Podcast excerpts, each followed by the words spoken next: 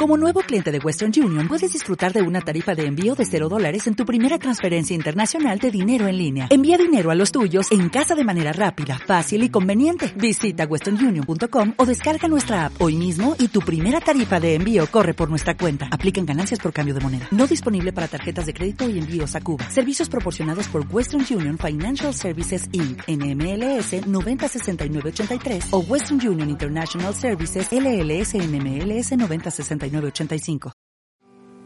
¿Cómo están? ¿Bien? ¿Están muy callados? ¿Están bien? ¿Sí? Si tú estás con nosotros por primera vez hoy en Iglesia Viva, bienvenido. Iglesia Viva es una iglesia que existe para personas que no conocen a Jesús y que una vez vengan y conozcan a Jesús empiecen a crecer en su proceso de, de crecer espiritualmente, de conocer a Jesús, de relacionarse con Jesús.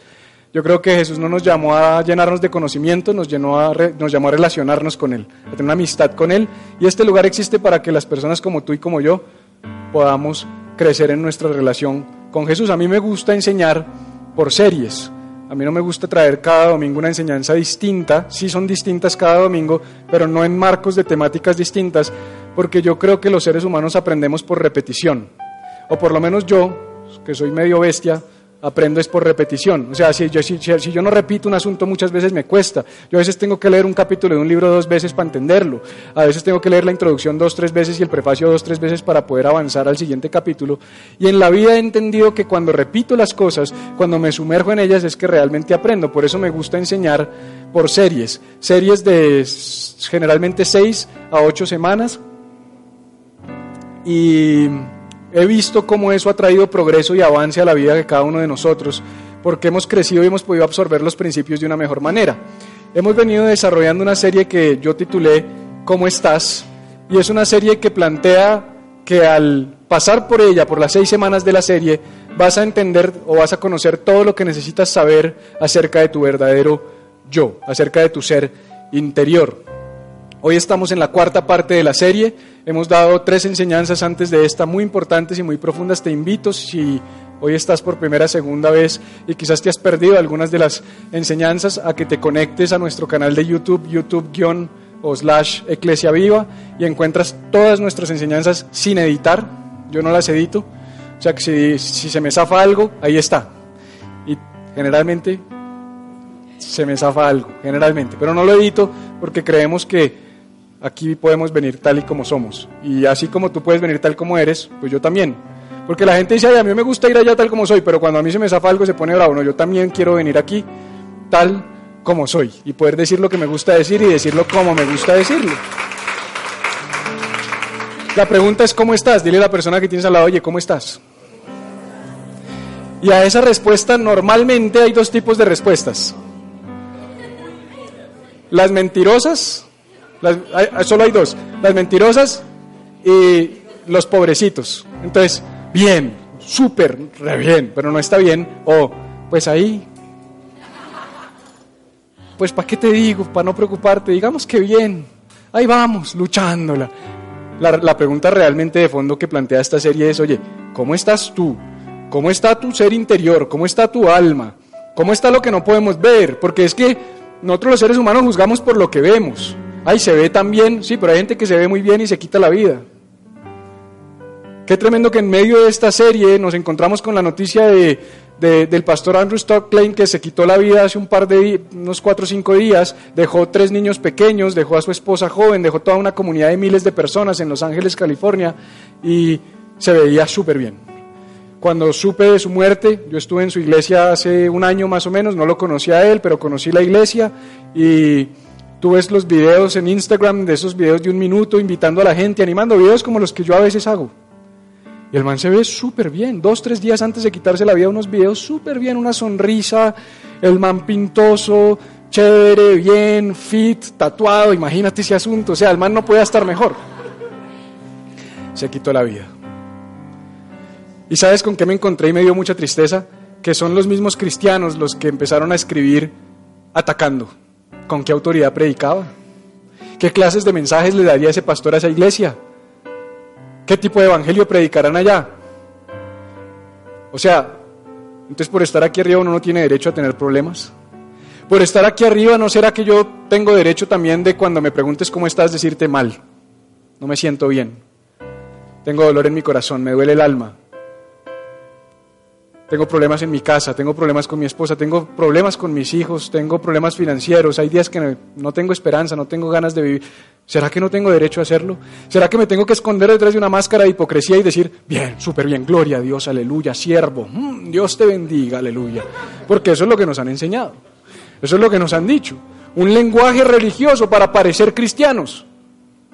Pero Jesús advirtió contra eso, él dijo, tengan cuidado con aquellos que tienen apariencia de piedad no podemos tener apariencia de, ¿sabes qué es piedad? Piedad es el esquema del Evangelio. Hay gente que aparenta el Evangelio, pero por dentro no tienen nada del Evangelio. Jesús no vino aquí a que nosotros actuemos como personas perfectas. Él vino aquí porque somos muy imperfectos y sabiéndolo dio su vida por nosotros para rescatarnos de la muerte. No fue más para eso.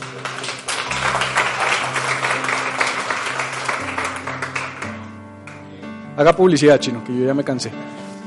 Entonces Juan dice en tercera de Juan 1.2, dice, amado, yo deseo que tú seas prosperado en todas las cosas, no en algunas, en todas las cosas. Juan, el mejor amigo de Jesús, o el discípulo amado de Jesús, le escribe a un amigo de él que se llama Gallo y le dice, amado, yo deseo que tú seas prosperado en todas las cosas y que tengas salud conforme prospera tu alma, o así como prospera tu alma. Y eso nos revela un principio que fue el que le dio fundamento a esta serie, y es que tú nunca vas a estar mejor por fuera de lo que estés por dentro. Tú nunca vas a estar mejor por fuera de lo que estés. Puedes aparentar estar mejor, pero realmente no vas a estar mejor por fuera de lo que estás por dentro. El techo de tu prosperidad integral en la vida es la prosperidad de tu alma cuánto alimentamos nuestra alma, qué tanto trabajamos en nuestra alma, qué tanto nos esforzamos por tener un alma firme, un alma estable, un alma sólida, qué tanto tiempo pasamos con Dios, qué tanto tiempo invertimos en la presencia de Dios. ¿Por qué es importante esto? Porque en el libro de Proverbios, en el capítulo 18, el rey Salomón, en el verso 14, dice algo poderoso. Él concluye que cuando en la vida hay adversidad, nosotros podemos sortear esa adversidad cuando tenemos un alma saludable pero que aunque no haya adversidad, si no tienes un alma saludable, eso es peor que la adversidad. En otras palabras, yo le contaba esta mañana a la iglesia que hay noches en las que yo duermo o me acuesto a dormir con un mundo de problemas. Gente que habló mal de mí, gente que me criticó, personas que me quieren hacer daño, eh, gente que me debe dinero, problemas financieros, cuentas por pagar, situaciones en mi hogar, en mi matrimonio, una cantidad de situaciones externas y yo llego y me acuesto y digo, mañana será otro día y me duermo. Porque por más que me desvele, no puedo hacer nada por resolver esos problemas, ¿me entiendes? Entonces yo he entendido que los problemas van a estar ahí mañana por la mañana esperándome, pero no dejo que me quiten el sueño, porque mi alma es saludable. Tengo un alma que dice, alma mía, descansa en el Señor, como hablábamos hace 15 días. Me acuesto y digo, mañana a enfrentar este asunto. Entonces los problemas, las adversidades externas no me quitan el sueño. Pero ¿sabes qué sí me quita el sueño? Las adversidades internas, la turbulencia de mi alma, cuando empiezo a encontrarme esos conflictos interiores. Yo no sé si tú tienes conflictos interiores. Parece que hoy solamente le estoy predicando a Marquis, que asiente bastante, a Dalis, que yo sé que estás mal, men, y a Diego o le predico a alguien más? ¿Alguien más tiene turbulencia dentro de su alma? Mucho, ¿cierto? Uno dice, además durmiendo con Kiki es mucha turbulencia, eso sí, es mucha turbulencia. Te tengo una noticia, la vida es adversa. Y la única forma de enfrentar la adversidad en la vida es teniendo un alma estable y saludable. Que venga el mundo, que yo duermo tranquilo. ¿Por qué? Porque mi alma está bien. Si yo estoy bien dentro de mí, afuera no, no importa lo que pase. Pero así yo esté bien afuera, si mi alma no está bien, mi vida no está bien. Por eso la pregunta que yo te hago es, ¿qué tan saludable es tu alma? Dile a quien tienes al lado, ¿qué tan saludable es tu alma? ¿Qué tan saludable es tu alma? Ay, qué pereza este man nos pone a hablar. No es para que no se me duerman, la verdad. ¿Qué tan saludable es tu alma? Ya ese diagnóstico lo hicimos hace ocho días, hace quince, perdón. Yo voy a pedirle a Dios que nos hable, Señor, háblanos en esta mañana, en lo que me queda de tiempo para enseñar. Habla el corazón de cada persona que está aquí, háblanos al alma. Visita nuestra alma, Señor. Quita toda distracción de nuestras mentes, de nuestros oídos, de nuestros corazones y permítenos enfocarnos en esta palabra por los minutos que nos quedan. Y háblanos en tu nombre, te lo pido, Señor. Amén. Voy a leerte rápidamente el libro de los Hebreos, capítulo 6, versos 16 al 20 de la versión El Mensaje. Dice lo siguiente, cuando la gente hace promesas, o sea, todos los días, que la gente todos los días hace problemas, promesas voy a estar contigo hasta la muerte, no te voy a fallar, cuenta conmigo, ella hasta la muerte, bro, cuente conmigo, pastor. Es la, la, frase que más oigo es cuente conmigo, pastor. Pero cuento con qué, con que te vas a ir, cuento con que me vas a fallar, con qué cuento. Tenemos que aprender a decir con qué, para qué, hasta cuándo. Cuando hagamos promesas tenemos que ser concretos. Pero la gente hace promesas, prometemos, prometemos. Entonces dice, cuando la gente hace promesas, ellos las garantizan, además, no, yo te lo garantizo acudiendo a una autoridad superior. En otras palabras, en la notaría. Por eso es que cuando te vas a casar, primero te tiene que casar un notario público. Si tú vienes y me dices, pastor, quiero que nos case, te tengo que decir sí, pero primero ve donde el notario. Porque tienes que garantizar esa promesa, porque lamentablemente hoy la gente hace contratos matrimoniales. Pero el, matrimonio no es un contrato, el matrimonio es un pacto. Los contratos se rompen, los pactos no se rompen. O la gente hace contratos. Te lo prometo y vamos a la notaría. Igual ese también se puede romper. O sea, las promesas de los hombres no sirven. Las únicas promesas que sirven, nos va a decir el autor, son las siguientes. Dice, de manera que si hay alguna duda frente a la promesa, la autoridad la respaldará. Cuando Dios quiso garantizar sus promesas, Él dio su palabra una garantía sólida como la roca, pues Dios no puede romper su palabra, debido a que su palabra no puede cambiar, su promesa tampoco cambia. Nosotros, quienes hemos corrido a Dios por nuestras propias vidas, tenemos buenas razones para agarrar la esperanza prometida con ambas manos y nunca dejar... O sea, lo que nos está diciendo el autor de los Hebreos es, Dios te ha dado muchas promesas, esas promesas deben convertirse en una esperanza para tu vida, una esperanza que tú agarres con dos manos y no la sueltes jamás. Nunca sueltes la, esperanza de las la esperanza es buena. La esperanza es buena. No es malo, no es malo que tengas esperanza, es bueno que tengas esperanza. La esperanza me ayuda a levantarme cada día. ¿Sabes qué me para de la cama muchas veces? La esperanza. La esperanza de un futuro mejor. La esperanza de que mi matrimonio va a estar mejor. La esperanza de que la iglesia va a estar mejor. La esperanza de que mis hijos van a estar mejor. La esperanza de que mis relaciones van a fortalecerse. La esperanza de que mi situación financiera va a mejorar. Tengo esperanza. Mi realidad y mi situación hoy en todas las áreas de mi vida no es buena. Pero la esperanza sobre que va a cambiar permanece todos los días. Además, ¿por qué? Porque Él me la ha dado. Él me lo dice en su palabra. Hay más de 33 mil promesas en esta palabra. Promesas para todas las áreas de nuestra vida, todas. Entonces yo digo, Señor, yo me, me afirmo, me anclo y me paro en tus promesas, porque tú no fallas, porque tu palabra no cambia, porque yo no necesito una notaría para eso. Yo lo único que necesito es ver lo que tú hiciste por mí en la cruz y decir, tú no moriste en vano. Si diste tu vida, me vas a dar todas estas cosas también.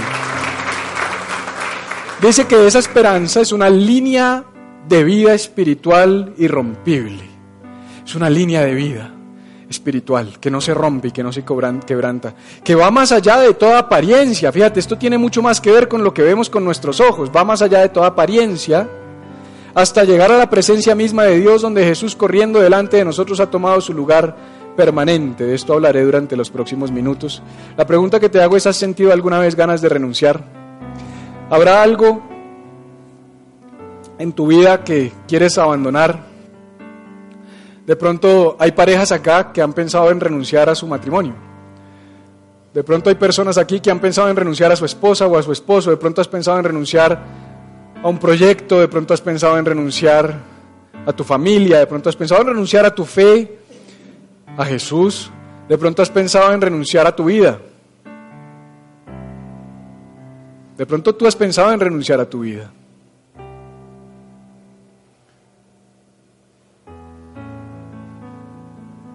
Yo he pensado en renunciar varias veces a muchas cosas en mi vida. A veces siento que el único camino para soportar la adversidad es la renuncia. Los seres humanos tenemos esa tendencia, ¿sabes? A evitar el dolor. No nos gusta el dolor. Evitamos el dolor. Como hoy, es, eh, como hoy ser cool es tener tatuajes, hay gente que no es cool porque evita el dolor. Ah, amén. Amén. Sí, sí, sí, amén. Sí. Este mes me han canalizado la vena como tres o cuatro veces. El, cuando me hicieron cirugía el viernes, me hicieron una cirugía aquí en el ojo, pero me hicieron, me, me, anestesiaron, entonces me canalizaron la vena y las venas se esconden y yo me, me empieza a temblar y las enfermeras me cogen la mano y me dicen, no sea descarado. Yo le digo, un momento, esto es para ser cool, esto es porque me toca, es distinto, la motivación es diferente, la motivación es distinta, no es lo mismo. Me doparon, entraron a sala de cirugía y cuando te sedan, yo no sé, no fue anestesia general, sino sedación. Y cuando te sedan, tú estás consciente, hablando, colaborando, cooperando, pero tú no te acuerdas de nada. Y me dicen las, las, enfermeras que cuando salí, yo les decía, que ahí todo lúcido, y decía, doctora, y le decía a la anestesióloga, doctora, necesito la fórmula de este asunto, doctora. Yo necesito que me diga cuáles son los medicamentos que se combinan. Esto está muy bueno, le decía yo. Esta vaina está muy buena. Y en el fondo yo me quedo pensando, como dicen que los borrachos siempre dicen la verdad, y ahí estaba pues medio borracho, yo creo que son los problemas. Yo creo que es la angustia, yo creo que es la ansiedad. Yo creo que algo dentro de mí estaba diciendo, yo quiero estar en este estado de felicidad y de inconsciencia toda mi vida porque no quiero enfrentar mi realidad. Porque, sabes, mi realidad es difícil. Tú me ves acá cada ocho días y de pronto dices, no, este man, la, la vida que tiene, si miras mis redes sociales, menos, men, ahí solo te muestro lo que tengo para mostrar, lo bueno. Ahí no te muestro lo malo. Ahí no te muestro lo que no debo mostrar. Pero yo creo que como yo, todos nosotros quisiéramos tener un poquito de esa anestesia de vez en cuando y decir, ay, pues te quiero decir algo, esa anestesia existe. Se llama Jesucristo. Y es mucho mejor, mucho mejor, mucho mejor que cualquier fórmula. El autor le escribe a los hebreos, los hebreos eran judíos que habían creído en Jesús y que estaban enfrentando mucha adversidad, y les escribe, no renuncien. Si has tenido ganas de renunciar, no renuncies. Si has tenido ganas de decir no, no lo hagas. Si has tenido ganas de desistir, no desistas. Sigue luchando, sigue batallando, sigue esforzándote. Y les da una palabra tremenda, que ya la leímos, pero la leo de otra versión. Dice, las promesas que tienes son una esperanza. Y esa esperanza es un ancla firme para tu alma. ¡Wow! ¡Qué tremendo! Un ancla firme y confiable para el alma. Todos nosotros necesitamos un ancla para nuestra alma. Y la pregunta que yo me hice es, ¿qué hace un ancla? ¿Qué hace un ancla? ¿Por qué un ancla? ¿Qué pasa con un ancla? Bueno, a mí me gusta mucho el mar, me gusta mucho la pesca, me gusta el buceo y le decía esta mañana a la iglesia que mi plan de retiro es a los 36 años irme a vivir a una playa desierta ¿Qué pasó? ¿No les gustó que fue a los 36? A los 96, solo con todos ustedes, si quieren, si me quieren acompañar. Vamos a poner Eclesia Viva by the. Yo ya les dije que se va a llamar de esa manera. Eclesia Viva by the. Nos vamos todos a vivir al mar. Pues realmente sí es parte de... gloria a Dios. Yo sí quiero irme a vivir al mar algún día. Amo el mar y he pues he estado en el mar mucho tiempo, mucho tiempo. Y el ancla es fundamental. Cuando tú estás en el mar, el ancla es necesaria, especialmente cuando vienen tempestades, especialmente cuando tú necesitas estabilizar el bote. Hay momentos donde tú dices, necesitamos estabilizar este asunto. ¿Qué haces? Lo anclas. Un ancla produce estabilidad. Un ancla produce eh, paz, ¿verdad? Un ancla estabiliza las situaciones difíciles, un ancla estabiliza en medio de la tormenta. Lo que está diciendo el autor de los Hebreos es, quieres renunciar, estás abatido, estás angustiado, estás teniendo problemas, tranquilo. Esa esperanza en Jesús es un ancla firme para tu alma. Tú puedes anclar tu vida en Jesús, tú puedes anclar tu alma en Jesús, tú puedes estabilizar tu alma en Jesús. Tú puedes estar estable cuando lo encuentras a Él. ¿Por qué? Porque todos enfrentamos situaciones difíciles y adversas. La pregunta es cómo anclas tú tu alma en medio de esas situaciones adversas. ¿Qué es aquello a lo que tú vas cuando estás en esa turbulencia interna y dices, ay, ya, estoy tranquilo, descanso? Hay gente que se acuesta con un maletín lleno de dinero y dice, como el hombre necio que cuenta la Biblia, que dice que Alma mía, reposa porque muchos bienes tienes guardados para muchos años. Y dice que esa noche vinieron y le dijeron, necio, esta noche vienen a pedir tu alma y todo lo que has guardado. En otras palabras, el dinero no es el ancla del alma. Yo veo por lo menos dos cosas o dos elementos que los seres humanos utilizamos para anclar nuestra alma. Lo primero son las cosas. Es posible que tú, como alguna vez en mi vida, yo hemos anclado nuestra vida y nuestra alma en las cosas, en los títulos, en los bienes materiales, en una profesión, en un contrato, en un trabajo, en una proyección, en un futuro profesional, en una cuenta de ahorros, en una deuda, en una deuda que tienen contigo. No, yo no duermo tranquilo, pero me deben plata y yo sé que cuando me paguen, por eso duermo tranquilo. En una inversión que hiciste, en un lote que tienes. Los seres humanos, lo primero en lo que anclamos nuestra alma es en las posesiones, en las cosas. El problema es que tú no puedes anclar un alma herida e inestable en algo que no tiene alma. Eso es variable. Cuando anclamos, yo me acuerdo que íbamos a, pescar, íbamos a bucear, íbamos a estos lugares, lanzábamos el ancla y cuando tú lanzas el ancla, el bote se demora un tiempo en anclarse, valga la redundancia, por varias razones. Primero, el ancla tiene que bajar y tocar fondo, pero aun cuando toca fondo, hasta que ella no encuentra tierra firme, no se ancla.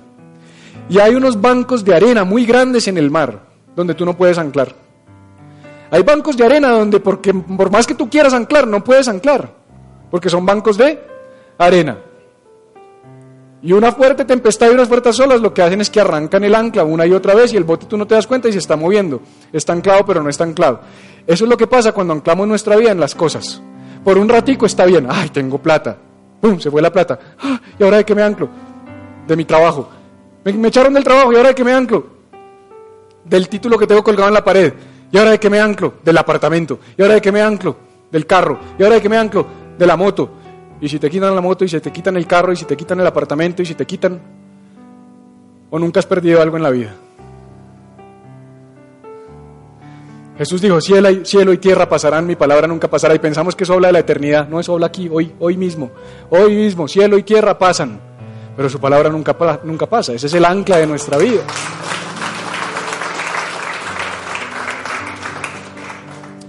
De pronto tú dices, bueno, yo no anclo mi alma en las cosas, para mí las cosas no me dan estabilidad, estoy bien si tengo, estoy bien si no tengo, bueno, te felicito. Quizás tú eres del segundo grupo que ancla su alma en las personas. Mi ancla es mi papá, mi ancla es mi esposo. Ah, es que mi esposo es un príncipe, él es todo lindo, él es el proveedor de la casa, él siempre está de buen humor. Pero espérate, si le hacemos el diagnóstico del ancla herida, del alma herida a tu esposo, y le sale herida, ¿cómo vas a anclarte en otra persona herida? No, es que yo me anclo, yo me anclo en el pastor. Estás frito. Eso no es un banco de arena, es un banco de lodo. Eso es un lodazal, estás fregado. Tú no puedes anclar tu vida espiritual en mí. Si tú anclas tu vida espiritual en mí, te fregaste. O en cualquier pastor, o en cualquier líder espiritual, o en cualquier escritor. No puedes anclar tu vida espiritual en una persona. Tu vida espiritual tiene que estar anclada en Dios, únicamente en Dios. No la podemos anclar en nadie más. No, es que ella me prometió que nunca me va a fallar. Y el día que le falle, me fallaste. Y ella le va a decir, tú también. Porque los seres humanos fallamos. Esta mañana me reuní con, eh, esta mañana no, esta mañana me refería a Gabriel que estuvo acá, que me pidió cita ayer y me dijo, pastor, llevo dos meses viniendo a la iglesia y quiero decirle que ya definitivamente le pedí cita porque este es el lugar, aquí me voy a quedar. Me gusta esta iglesia. Desde que llegamos nos sentimos bien. Me gusta lo que usted predica. Me gusta el amor que siento en las personas. Aquí hay una comunidad real y genuina. Aquí, mejor dicho, usted la tiene clara. Es que usted sí denuncia las cosas que tiene que denunciar. Es que usted es que eso me empezó a inflar el ego. Yo así. Me parecía como un pez globo. Y entonces cuando él acaba le dije, ya, acabaste, te felicito. Gracias, me honran con la decisión que acaban de tomar. Gracias por hacer de esta su casa. Pero tengo que decirte algo. Tengo una promesa para hacerte. Y él se le hacía los ojitos así. Me va a poner a predicar el otro domingo. ¿Qué va a hacer? Le dije, te voy a fallar. Porque sabes que muchos de ustedes, incluidos los, muchos de los que están acá, vienen de otras iglesias. Y entonces cuando llegan, encuentran aquí un refugio del lugar de donde salieron, porque allá me fallaron, porque allá se equivocaron, porque allá el pastor dijo, porque allá no me dio tiempo, porque allá me miró, porque la fulana no sé qué, sutano no sé qué. Y entonces vienen, vienen acá y, pues sí, yo entiendo que lo vean a uno así y se emocionen. te tengo una noticia, te voy a fallar, Luzalba, creo que ya te he fallado. Te voy a fallar, Marquís, te va a fallar, Dalis. No más de lo que tú me falles a mí, pero te voy a fallar. ¿Y sabes por qué yo no me pongo bravo contigo? Porque desde que te conozco yo digo, este man me va a fallar. Yo no anclo mi vida en ti. No ancles tu vida en mí. Te voy a fallar, te prometo que te voy a fallar. Te prometo que van a aparecer en el camino cosas que no te van a gustar. Te prometo que me voy a equivocar. Te prometo que vamos a tener diferencias. Si nosotros ponemos ese fundamento, todas las relaciones en la vida serían mucho mejores, mucho mejores. Mucho mejores. Mucho más fácil la vida. Yo te voy a fallar, no puedes anclar tu vida espiritual en mí. Tu esposa te va a fallar, no puedes eh, anclar tu vida emocional en ella. Tu esposo te va a fallar, no ancles tu vida emocional en él. Tus hijos te van a fallar, tus papás te van a fallar. Por eso la palabra dice, aunque padre y madre me dejaren, con todo eso el Señor me recogerá. Tus papás te van a fallar. Un alma herida, con un alma herida, no hacen un alma completa, no hacen un alma sana. Un alma herida, con un alma herida, hacen dos almas heridas. O sea, doble problema, maestro. Es peor. Uy, qué predica tan desesperanzadora. No, hay esperanza, espere, tranquilo, aguante. Lo que pasa es que es bueno a veces aterrizar a la realidad. A veces bueno, es, es bueno aterrizar a la realidad y tener un cristianismo práctico. Porque yo poner aquí y decir, tienes un alma herida, tranquilo, Dios te va a sanar y vas a salir libre de problemas. Sí, claro, vas a salir libre de problemas hasta que te subas al carro y se te atraviese alguien, o te subas al carro y tu esposa te quiera decir cómo manejar, o, te, o te subas al carro y los hijos rieguen el helado en el tapete. Hasta ahí empiezan los problemas y el alma empieza. ¿Y con qué vas a anclar tu alma? ¿O no son esas sumas de esas pequeñas cosas las que nos desestabilizan en el día a día? ¿Por qué un ancla? La pregunta que me dice, Señor, ¿por qué un ancla? Sí, Evidentemente el ancla era una referencia fácil de entender para los hebreos, porque ellos vivían en lugares marítimos, en todo el Mediterráneo, donde el comercio marítimo era fundamental, donde uno de los principales medios de transporte para ir de una región a otra eran los barcos. Todo el mundo estaba familiarizado con un ancla, no como nosotros hoy. Hay gente que la única ancla que conoce es la que yo tengo tatuada aquí en el brazo, o la que se quiere tatuar. Me quiero hacer un ancla, ¿por qué no sé? Las anclas son bacanas. No, pues porque significa algo, representa algo, pero conocemos el significado del ancla. El ancla es algo que estabiliza, es algo que pone un freno. Ahora, ¿por qué un ancla? ¿Por qué un ancla? Porque es que yo no sé si tú te has molestado, yo sí, con Dios, porque no te saca de las situaciones difíciles en las que te encuentras. Yo no sé si hay momentos en tu vida en los que tú te has emberracado con Dios, que de pronto tú dices, Señor, sácame de este asunto, ¿por qué no me sacas de este asunto? ¿Por qué tengo tantos problemas? Yo creo en Dios y todo me está saliendo mal, ¿cuándo será que Dios me va a sacar de esta situación? ¿Cuándo será que Dios va a hacer algo en mi vida? Y entonces quisiéramos que la palabra en Hebreos 6 no dijera que Él es como, que esa esperanza es como un ancla firme para nuestra alma, sino que dijera, esa esperanza es como un bote de rescate para nuestra alma. Y nos gustaría decir, Señor, estoy aquí en medio de la tempestad, manda un rescatista que me saque de la tempestad. Pero fíjate que lo que dice el autor es, ¿quieres renunciar? ¿Estás teniendo problemas? ¿Estás teniendo dificultades? Tranquilo, espérate ya te mando, ya te mando la respuesta. Un ancla. ¿Y qué hace un ancla? Te quedas ahí. Estable, pero ahí. En otras palabras, las situaciones en la vida no se enfrentan huyendo de ellas. Las situaciones en la vida se enfrentan enfrentándolas. Lo único que dice Jesús es tranquilo, yo te voy a ayudar. Tú vas a salir de esta situación. Yo lo que voy a hacer es estabilizarte para que puedas salir. Porque Él ha depositado en ti todo lo que necesitas para salir de todas las situaciones que enfrentas. Lo que pasa es que tu alma a veces no te permite ver eso con claridad.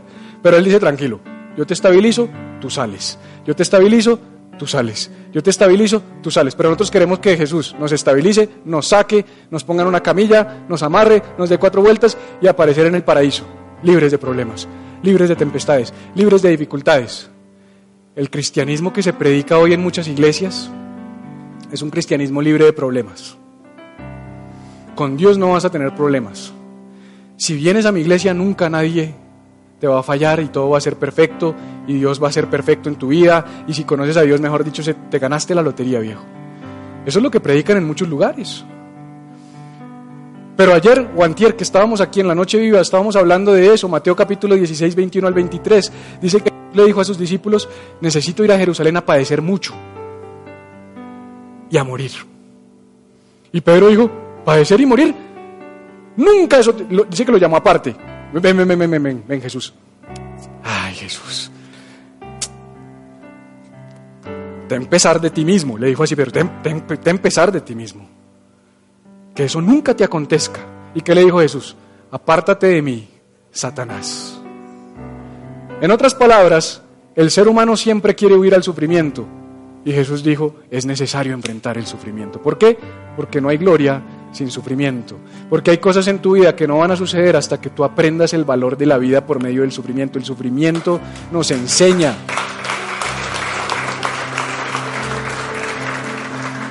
Yo he aprendido todas las cosas buenas que, que sé en el sufrimiento.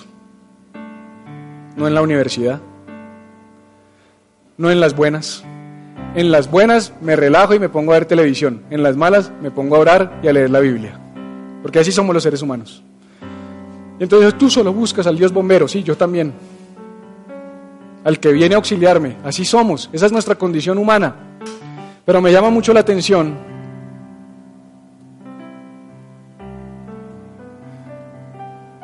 me llama mucho la atención una historia que encontramos en el libro de Mateo y ya entro en la recta final de mi mensaje hoy. Y te lo voy a leer, ponme atención porque no lo voy a proyectar, pero lo hemos leído muchas veces. Es un mensaje en el que Jesús está con sus discípulos en tierra firme. Y de tierra firme los montan un barco. Tú y yo estamos en un barco y creemos que estar con Jesús es, estoy en un barco que se está hundiendo, Jesús sácame a tierra firme. Pero el cuadro de la Biblia es, tú estás en tierra firme y Jesús te monta en un barco. Porque Él sabe que es la tempestad y las dificultades las que van a sacar lo mejor de ti. Y dice lo siguiente, dice, enseguida, Mateo 14, 22, Jesús hizo a sus discípulos, o sea, los obligó a entrar en una barca e ir delante de Él a la otra riviera. Entre tanto que Él despedía a la multitud. Despedida la multitud, subió al monte, o sea, los dejó como solos. Los montó en un barco y les dijo, vayan pues muchachos y me voy. Jesús los montó de tierra firme a un barco inestable, chiquito, en la noche y los mandó solos. Yo no siento a Dios. Me siento como que Dios me dejó solo. Sí. Sí. Sí, ¿sabes? A veces Dios dice, ahí te dejo, men. Medita, reflexiona, valora mi presencia, piensa y dice que Despedida la multitud, subió al monte a orar aparte, o sea, se fue lejos, y cuando llegó la noche, o sea, esperó a que fuera de noche, intencionalmente Jesús esperó a que fuera de noche, se puso a comer y dijo, ah, esperemos a ver. Cuando fue de noche, empezó a orar. Jesús empezó a orar. Y cuando Jesús empezó a orar, Dice, ya la barca estaba en medio del mar azotada por las olas porque el viento era contrario. Yo creo que Jesús oró por, por esa tempestad. O sea, creo que Jesús se subió, los mandó, se subió y dijo, desde donde pueda verlos. Y cuando los vio ya tarde en la noche, de pronto Pedro se echaba sus chicotes. Entonces cuando vio a Pedro ahí prendiendo su... Me estoy inventando, ¿no? Pues por lo menos sabemos que Charles Spurgeon fumaba.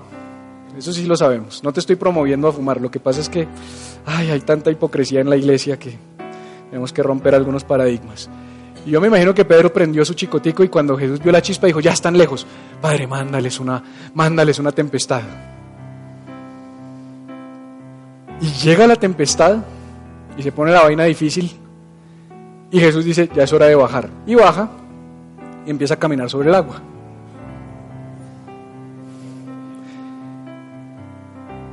Pero no camina así como yo estoy caminando, porque había una tormenta, había una tempestad. Seguramente Jesús no sabía cómo caminar, estaba difícil, o sea, le costó caminar.